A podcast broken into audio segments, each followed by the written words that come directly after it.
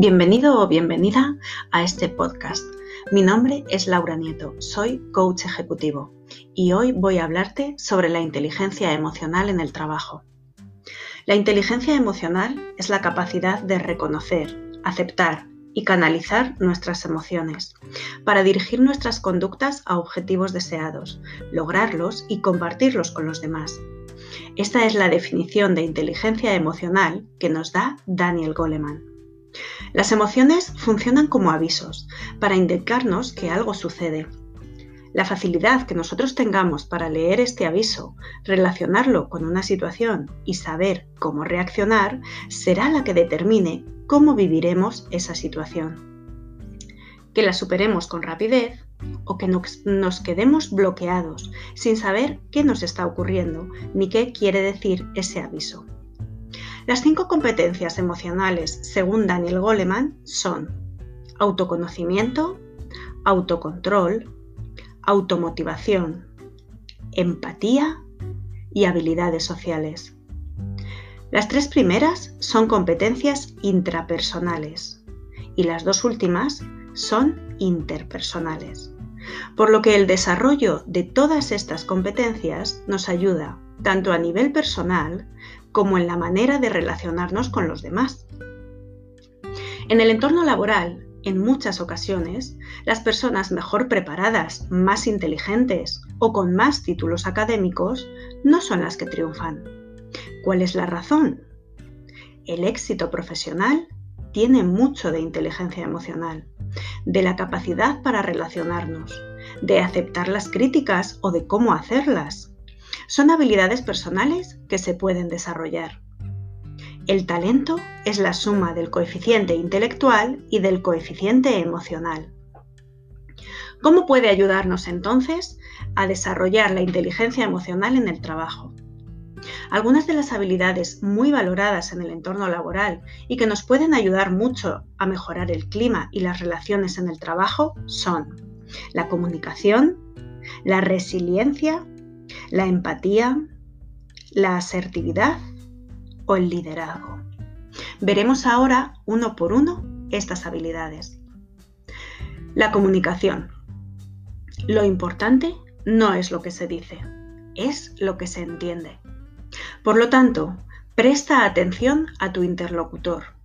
Adapta tu lenguaje a su estilo de comunicación. Asegúrate de que te está entendiendo enfócate en soluciones y no en problemas. Evita usar palabras negativas y los prejuicios. Si utilizas un modelo de lenguaje apreciativo, es decir, enfocado en lo positivo, conseguirás que una comunicación más veraz, más real y en menos tiempo. La resiliencia se conoce como la capacidad que tiene una persona para enfrentarse con éxito a unas condiciones de la vida adversas. Según la RAE, es la capacidad humana de asumir con flexibilidad situaciones límite y sobreponerse a ellas. Se trata de la facilidad para reinventarse, de, adaptarse a las nuevas condiciones y seguir adelante. Ahora te diré algunas de las características que tienen las personas resilientes. Son personas conscientes de sus propios puntos fuertes y áreas de mejora. Esto les hace proponerse metas objetivas y realizables. Son personas creativas. La creatividad hace que se amplíen las oportunidades en cualquier situación por las que atraviesan. Confían en sí mismas. Tienen claros sus objetivos y se sienten seguros. Ven las dificultades como una oportunidad de aprendizaje y son personas flexibles. La empatía. Se conoce comúnmente como la capacidad de ponerse en los zapatos del otro. Consiste en captar los sentimientos de la otra persona, en comprender su situación y transmitir esa comprensión.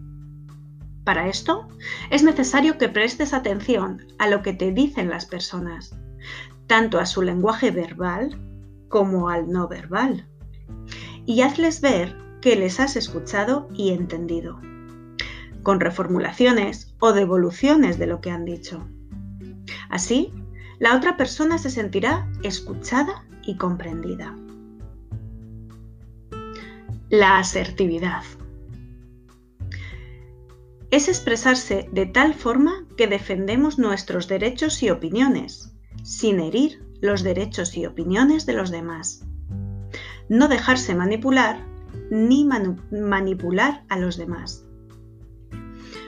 Hablamos de cuatro estilos de relación entre las personas. El estilo agresivo, el estilo manipulativo, el estilo sumiso y el estilo asertivo. Las personas que se relacionan con el estilo agresivo piensan que son más importantes que las demás personas. En cambio, en el estilo sumiso se da más importancia a la otra persona que a ti misma.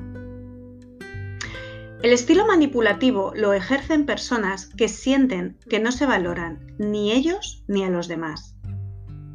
Y por último, en el estilo asertivo, tanto tú como yo somos importantes. Una persona asertiva describe hechos, no emite juicios. Tiene claro su objetivo y lo expresa desde el yo. Y aporta soluciones y motivos. Por último, el liderazgo. El líder provoca que los demás hagan lo que él quiere hacer y que además les guste hacerlo. Un buen líder inspira y genera confianza, escucha y tiene en cuenta la opinión de los demás. Asume riesgos, ve oportunidades donde otros ven problemas y siempre está en disposición de aprender. La inteligencia emocional es una herramienta muy poderosa en entornos laborales y personales. Reduce los conflictos, y mejora las relaciones. Además, está demostrado que el éxito profesional está más vinculado a la inteligencia emocional que a la racional. Tú puedes desarrollar tu inteligencia emocional y mejorar así la relación contigo mismo y con tu entorno.